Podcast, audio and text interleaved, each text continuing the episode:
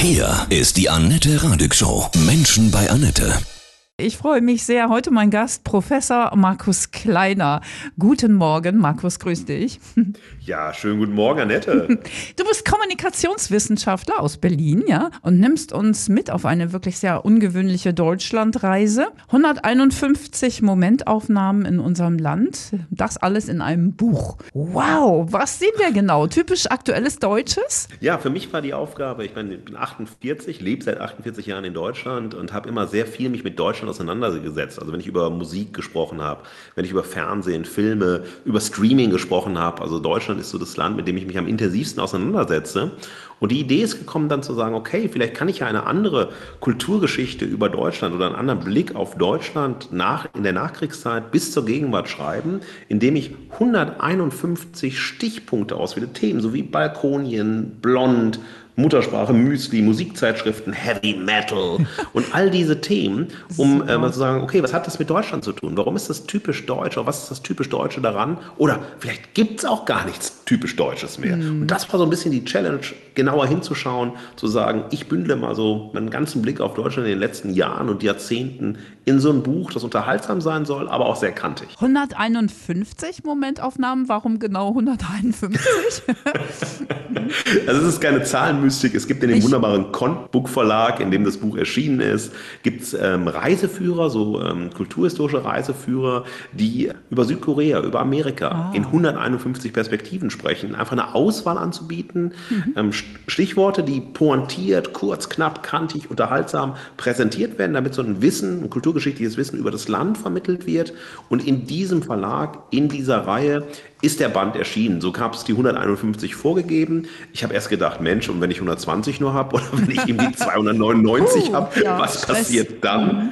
Ab in die Mülltonne oder so. Mhm. Und irgendwann fand ich das ein total spannendes Game für mich selbst, zu sagen, ey, du musst jetzt wirklich 151 und die stehen dann da. Und mhm. du ärgerst dich nachher, wenn du irgendwie Sachen nicht drin hast, die du unbedingt drin haben wolltest. Und das mhm. war echt spannend, das auszusuchen. Eine echte Challenge. Wir können es ja jetzt nicht sehen. Sind das Fotos, die du auch selbst gemacht hast? Oder ist es eine Kombi aus Text, Foto? Zeichnungen, Grafiken oder? Die Aufgabe war ja bei den 151er, in der 151er Reihe, dass man nicht nur Texte hat, sondern dass es auch ein äh, visueller Reiseführer sein soll oder die Bücher immer sozusagen auch mit Bildern unterlegt sein sollen. Und wir haben in unterschiedlichsten Datenbanken passende Bilder zu den Artikeln herausgesucht, also in Bilddatenbanken. Und es gab da jetzt keine eigenen Bilder, die ich dafür gemacht habe, weil das wäre mir zu viel gewesen im Sinne von, ich schreibe ja schon die Texte und jetzt soll ich auch noch meinen visuellen Blick ja, anbieten. Ja, also du hast es kuratiert ausgesucht sozusagen. Genau. Mhm. Das, war, das war wichtig, einfach, dass, dass es nicht zu eng ist, sondern auch mal eine Öffnung stattfindet, ein Schmunzler dabei mhm. sein soll und viele der Themen sind ja extrem schwierig zu bebildern gewesen.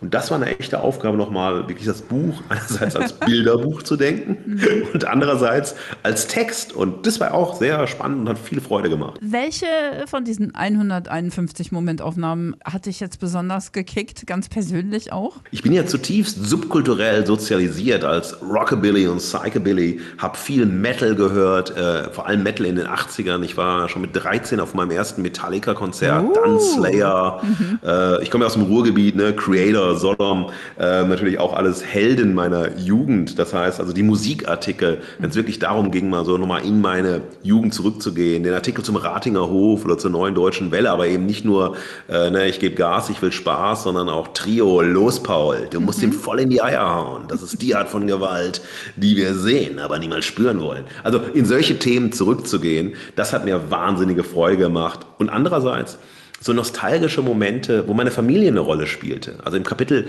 Gemütlichkeit meine, über meine Großeltern geschrieben. Meine Oma ist 101 geworden, mein Opa 99.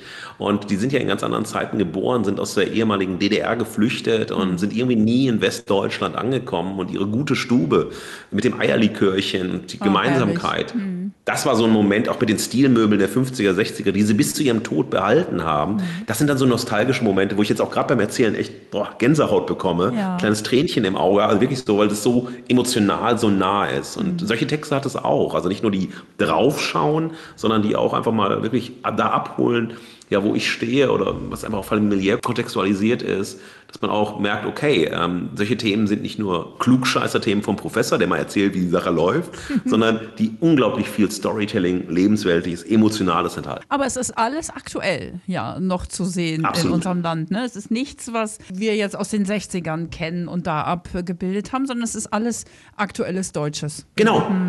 Und zum Beispiel auch wie bei, gerade wenn wir bei Gemütlichkeit bleiben, natürlich ist es immer so der Weg, der dann halt von 1945 bis in die Gegenwart geht. Und ich frage bei jedem Thema, was hat das mit uns ganz aktuell 2021 und danach zu tun? Und bei der Gemütlichkeit, da erinnert sich doch äh, noch äh, jeder und jeder dran, äh, der Hügeltrend. Auf einmal äh, kamen die Däninnen und sagten, ey, Hügel, es muss total hügelig sein und es muss ah, so gemütlich und cozy. Und da ist das Thema Gemütlichkeit in Deutschland nochmal ganz neu gestaltet worden. War nicht so pofig, war nicht was für Langweiler, die nicht raus wollen, sondern ah, wie mache ich es mir zu Hause total schön und so weiter. Und solche Bezüge gibt es bei allen Themen, natürlich auch bei König Fußball, das wollen wir nicht vergessen, ja. Wenn wir durch die Weltmeisterschaften gehen, wenn wir fragen, welcher Verein, für welchen Verein stehst du, für welchen Verein brennst du, was hat das mit dir als Person zu tun und wie hat sich das Fußballgame auch verändert? Also all diese Themen sind auch enthalten. Nochmal so, was würdest du sagen, ist typisch deutsch im Moment immer noch auch der Jägerzaun, die Kuckucksuhr? Was würdest du sagen? Ja, das typisch Deutsche ist das, dass es das typisch Deutsche sich auflöst. Ich schreibe immer davon, dass das typisch Deutsche das Ambivalente ist. Natürlich haben wir noch Jägerzaun, aber wir haben auch eine Übersetzung dann von so traditionellen Sachen einfach in Gegenstände des Konsums, die dann so hip sind oder so Hipster-Phänomene sind, ja, die auf einmal so einen Schick bekommen und ihrer eigentlichen Ursprünglichkeit entkleidet werden, ja, neu übersetzt werden für eine Gegenwart, die eigentlich nichts mehr mit dem Jägerzaun, wie er in den 50er, 60er, 70ern war, oder wie ich ihn noch in meiner Kindheit, um Geld zu verdienen, so oft streichen musste. Ich hasse Jägerzaun, Ja. Entschuldigung, aber Ja, ich musste ich sie so oft streichen für kleines Geld. Zäune generell sind doof. Ja, de definitiv. Ich sehe das genauso. Ja. Aber ich wollte mir den Metal Hammer kaufen und habe dafür Ja. gestrichen. Verstehe. Und ähm, nein, nein, da sehen wir, dass wir, äh, auch wenn wir über ähm, die Jogginghose sprechen, wenn wir Ja. über Sandalen und Socken sprechen, ähm, über Dosenpfand und was auch immer sprechen, dann ist es so, dass diese Themen nicht mehr so klar zu definieren sind. Wir, also aus meiner Wahrnehmung, aus meiner Perspektive kann man nicht mehr sagen, das ist typisch deutsch, sondern es gibt Dinge, die als typisch deutsch bezeichnet werden, die heute aber ganz anders geworden sind. Wenn wir zum Beispiel über die berühmt-berüchtigten deutschen Tugenden sprechen, so Ordnung, Fleiß, Effizienz, Pünktlichkeit und so weiter, dann vergessen wir total, dass wir in einer vollkommen interkulturellen Zeit leben und auch Tugenden nicht mehr alleine deutsch sind, sie waren sie auch niemals allein deutsch, sondern sich verändert haben. Und darauf lege ich den Finger zu sagen, was verändert sich denn, wenn wir in einer interkulturellen Gesellschaft leben und nicht mehr sozusagen ein Tugendsystem haben, was leitend ist, sondern ganz, ganz bunt sind mit dem Thema Tugenden, mit dem, was einen auszeichnet, wie man leben möchte und so weiter. Und das beschreibe ich. Und deshalb ist für mich Deutschland immer auf der Flucht vor Deutschland, ist immer ambivalent. Ja. Also willst du auch bewirken und zeigen, wie vielfältig Deutschland ist und dass es eben doch nach vorne geht. Das auf der einen Seite, aber auf der anderen Seite zeigen, wo man sich in Deutschland selbst im Weg steht oder wo sozusagen die Last der Vergangenheit, auch zum Beispiel die neue Rechte, ja, oder auch die neue rechtes Gedankengut, Ja. immer wieder Deutschland daran hindert, sich zu entwickeln und rückständig zu bleiben oder auch ein Fokus auf Nostalgie. Ja, früher war doch alles besser und so weiter. All das sind Problemlagen, auch im interkulturellen Zusammenleben, im Zusammenleben auch zwischen den Geschlechtern, worauf ich den Finger legen möchte, was aus meiner Sicht heraus nicht gut läuft, was zu kritisieren ist und was wir verändern müssen, gemeinsam verändern müssen, damit es sozusagen vorangeht. Und das sind auch Themen, über die ich ähm, spreche. Wurde dir denn schon vorgeworfen mit dem Buch, dass das so eine rechte Geschichte ist? Weil es ist so mein Eindruck, dass man schon gar nicht mehr über sein, sein Deutschland sprechen kann, ohne gleich in so eine rechte Ecke gesteckt zu werden. Das Buch ist seit zwei Wochen erst draußen. Insofern ist, ähm, sind die Reaktionen noch nicht so vielfältig. Aber das ist natürlich eine Perspektive, die ich auch erwarte, dass das kommen wird. Und dann kann ich jedem sagen, also lasst uns drüber reden, wenn ihr es gelesen habt und wenn ihr wirklich mir die Punkte zeigen könnt, wo wird denn ein ähm, glorifizierendes Deutschlandbild äh, äh, geliefert? Ich bin sehr kritisch mit Deutschland, ja, sehr, sehr kritisch. Und es ist kein Buch, das jetzt äh, ne, Sektkorken knallen lässt oder den Bierkasten holt und sagt, so jetzt mal Tacheles, sondern ich möchte sehr, sehr kritisch mich mit Deutschland auseinandersetzen und fragen, wie wir geworden sind, was wir sind und wohin die Reise gehen kann, auf allen relevanten Ebenen. Ähm, Und das geht auch, wenn wir über Mallorca oder über Wurst reden, ja. Äh, Das geht darüber, wenn wir über ähm, Filterkaffee sprechen, das Reformhaus, Retoursendung und Sahnetorte. Also über all, alle möglichen Themen, die im Buch behandelt sind, geht es mir wesentlich darum. Ich bin wahrscheinlich auch an vielen Stellen vielleicht auch zu kritisch gewesen, aber mir da war das wichtig, genau zu sagen, ich mache die Augen auf, ich äh, beschreibe das was ich sehe und äh, mhm. was ich für gut und was ich für kritisch halte. Und das möchte ich ausdrücken, um dann mit allen Leserinnen ins Gespräch zu kommen. Ich will mich austauschen. Das ist ja eine Perspektive, das ist ein Vorschlag. Ja, das ist ja nichts, wo man sagen muss, so, jetzt ist es in Stein gemeißelt, sondern es geht darum, lasst uns über Deutschland reden und lasst uns sehen, wie wir gemeinsam vielleicht die Probleme verändern können und aber auch sehen, was gut läuft. Für wen hast du das Buch gemacht? Für alle, die Kultur, Kunst, Lifestyle lieben? Die äh, Leserschaft ist, glaube ich, vielfältig, kann vielfältig sein. Es gibt natürlich diejenigen, die ich abhole, weil ich jetzt auch so in einem Alter bin, so kurz vor der 50, zu sagen, okay, ich habe den, ich kenne den Ratinger Hof noch, ja, oder ich weiß, wie geil es war, im Moschpit zu stehen in der Zeche in Bochum ja. und ah, großartig. Und andere jüngere Generationen, wenn ich halt über die Generation Woke spreche, ja, wenn ich dann aber auch über so Sachen wie YOLO, also so Lebensgeist äh, ne, der jungen Leute spreche, könnte auch jüngere Leute abholen. Mir ist wichtig, dass, äh, oder für mich ist es immer so gewesen, dass ich mich sehr früh habe interessiert für Deutschland, was in Deutschland los ist, ähm, was ich auch machen kann als ähm, Deutscher und äh, oder als jemand, der in Deutschland lebt. Und das war mir wichtig, mich mit meinem Land auseinanderzusetzen und dann aber auch zu sehen, was passiert denn hier und wie verändert sich dieses Land. Und deshalb ist das, glaube ich, ein spannendes Thema für alle, die sagen, ich möchte mich ganz äh, intensiv mit Deutschland beschäftigen, ohne belehrt zu werden. Das ist mir ganz wichtig. Also nicht mit dem mhm. Zeigefinger, sondern eingeladen zu werden, auf eine Reise mit mir zu gehen. Und die kann beim ähm, Gummibaum starten starten, die kann aber auch ganz hinten bei der Zuckertüte starten oder am Anfang bei äh, Balkonien. Das ist vollkommen egal, wo die Reise startet. Ähm, aber so nach dem Motto, nimm mich mit auf die Reise. Und das ist, äh, das ist mein Ziel, um dann halt in Austausch zu kommen. Ja, Deutschland 151. Was würdest du jetzt aus deiner heutigen Sicht, du hast dieses Buch zusammengestellt, was wünschst du uns Deutschen, was wir in Zukunft noch schöner, besser machen können? Was sollten wir verändern aus deiner ganz persönlichen Sicht? Mir ist es wichtig, dass wir wesentlich sensibler sind, was äh, interkulturelle Erfahrungen, interkulturelle Begegnungen angeht. Dass wir noch sensibler werden im Kampf gegen die neue Rechte. Und die neue Rechte ist ja sehr oft auch die alte Rechte. Dass wir uns für mehr Gerechtigkeit in Deutschland einsetzen. Ja? Dass wir uns dafür einsetzen, dass auch in der Auseinandersetzung mit den Geschlechtern und unter den Geschlechtern und in der sozusagen Vielfalt von dem, was in ähm, geschlechtlichen Entwürfen äh, möglich ist, ja, dass wir da mehr aufeinander zugehen, uns zuhören und weg davon gehen, immer wenn jemand eine andere Meinung hat, mhm. diese Meinung von vornherein abzulehnen, dann aggressiv zu reagieren, alles total schlecht zu finden, was nicht ich bin und was meine Meinung ist, einfach die Augen mal ein bisschen aufmachen, ein bisschen von sich zurücktreten und eine Offenheit zu haben für die Welt, die um mich herum ist und auch mal zu fragen, naja, gibt es 100 Falschfahrer oder gibt es einen Falschfahrer manchmal? Mhm. Und auch ganz kritisch mal mit mir selbst umzugehen. Das würde ich mir wünschen. Im Moment sehe ich immer mehr so Abkapselung, Spaltung, Trennung, ähm, auch eine Aggression da ist, die im Alltag da ist. Natürlich auch durch die Drucksituation, in denen wir leben. Ja, und das nicht nur durch die Pandemie, sondern durch viele andere Themen auch. Und da frage ich mich manchmal, warum schotten sich so viele von den anderen ab und sind nur noch in Gemeinschaften,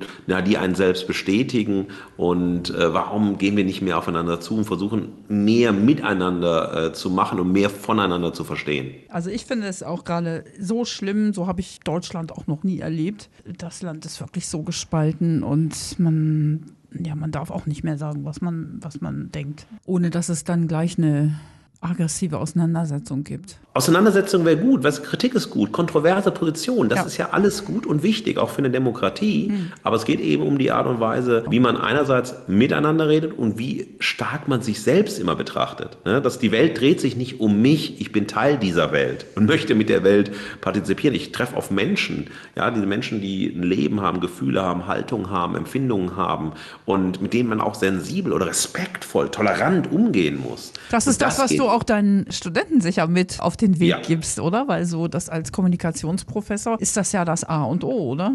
Absolut. Und vor allem, alle sind ja so tief digital eingetaucht. Ja, mhm. alle sind ja eigentlich so die Hälfte des Lebens oder drei Viertel des Lebens ist ja digital. Und das war es auch schon vor der Pandemie. Und das ist etwas, wenn ich mir zum Beispiel YouTube-Kommentare oft anschaue, dann hat das so eine Form von ah, da will man jemanden kaputt machen, da wird man bedroht, da wird schnell aggressiv. Und ich frage mich immer, ey Leute, das Netz ist doch so geil, dass man miteinander sprechen kann, dass man sich austauschen kann, dass man auch Kontroversen aushalten kann ohne sich so gegeneinander abzugrenzen. Und das finde ich etwas unglaublich Problematisches. Das sieht man sehr stark auch in äh, vielen Medienberichterstattungen zu ähm, ja, den Problemthemen der Zeit. Und das möchte ich meinen Studierenden genau vermitteln, dass Kommunikation nicht Kampf ist, ja, nicht immer nur der Kampf um Bedeutung gehört, gesehen und so weiter zu werden. Das ist es manchmal auch, gerade wenn man im Medienbereich arbeitet, aber vor allem der Respekt und Toleranz für andere, für Andersdenkende und dann auch der Moment, dass eine Demokratie nur so stark ist, so sehr wir miteinander reden und es schaffen, gemeinsam eine Gesellschaft immer wieder neu zu gestalten, zu hinterfragen, manche Sachen aufzugeben. Das ist ja auch etwas, was sehr, sehr schwierig ist, Dinge, die einfach vielleicht nicht mehr funktionieren, Themen, die nicht mehr funktionieren, aufzugeben und dann den Mut zu haben, irgendwo nochmal neu anzusetzen. Und das ist etwas, ähm, das ich sehr stark vermisse und das ich auch mal versuche, meinen Studierenden als so Future Skill Skills mitzugeben. Es ist immer dieses, ich will Recht haben. Ich wünsche mir das genauso wie du, muss ich ganz ehrlich sagen, weil das ist wirklich auch gerade nicht so schön, was passiert. Aber ich glaube ja immer an, an das Gute und an die Wende. Absolut. Ich denke, es ist ja auch ein schönes, schönes, sehr außergewöhnliches Weihnachtsgeschenk, ja. 151 Momentaufnahmen Deutschland. Das fände ich toll, wenn das so ist. Ich, ich vermisse es so, dass wir gerade wieder durch diese ganzen, ne, dieses Schlittern in den nächsten Lockdown, die Live-Veranstaltungen nicht stattfinden. Mhm. Und das wäre so, ich hätte mir jetzt so gerne mich hingesetzt, aber ich wusste das, also ich habe es irgendwie nicht äh, gespürt, dass das ähm, kein äh, Lese Spätherbst, Winter wird. Habe noch kein Bühnenprogramm vorbereitet, aber ich hatte so Lust, als das Buch fertig war, als es beim Verlag war, so ein Bühnenprogramm zu machen, so eine schöne Stunde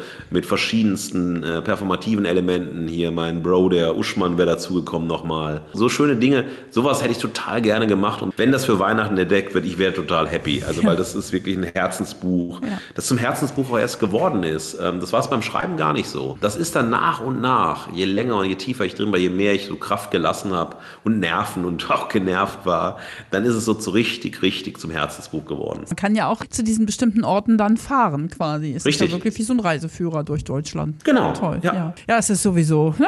Urlaub in Deutschland ist ja gezwungenermaßen angesagt gewesen und hoffentlich nicht nächstes Jahr. Das sage ich jetzt auch mal so. nee, das möchte ich auch nicht. Nee, also ich war zum Glück konnte ich dieses Jahr ein bisschen reisen wieder ja. und mhm. äh, das war echt gut. Es war einfach so eine Wohltat wieder. Ich meine, muss ich dir nicht erzählen. Mhm. Ähm, hat mir wahnsinnig gut getan getan. War total wichtig, einfach für den Kopf wieder durchzuatmen. Tausend Dank. Ich wünsche dir von Herzen wunderschöne Weihnachten. Mensch, Annette, ganz, ganz herzlichen Dank für die tolle Einladung, für den Raum, den du mir gegeben hast, für die schönen Fragen und dass wir das alles so offen ansprechen konnten. Danke, danke, danke. Wünsche dir eine gute Zeit, wünsche den Hörerinnen eine gute Zeit. Passt alle auf euch auf und mhm. äh, ja, dann irgendwann ein schönes Ende des Jahres, das festlich und feierlich ist und ja. nicht so viel von Sorgen geprägt ist.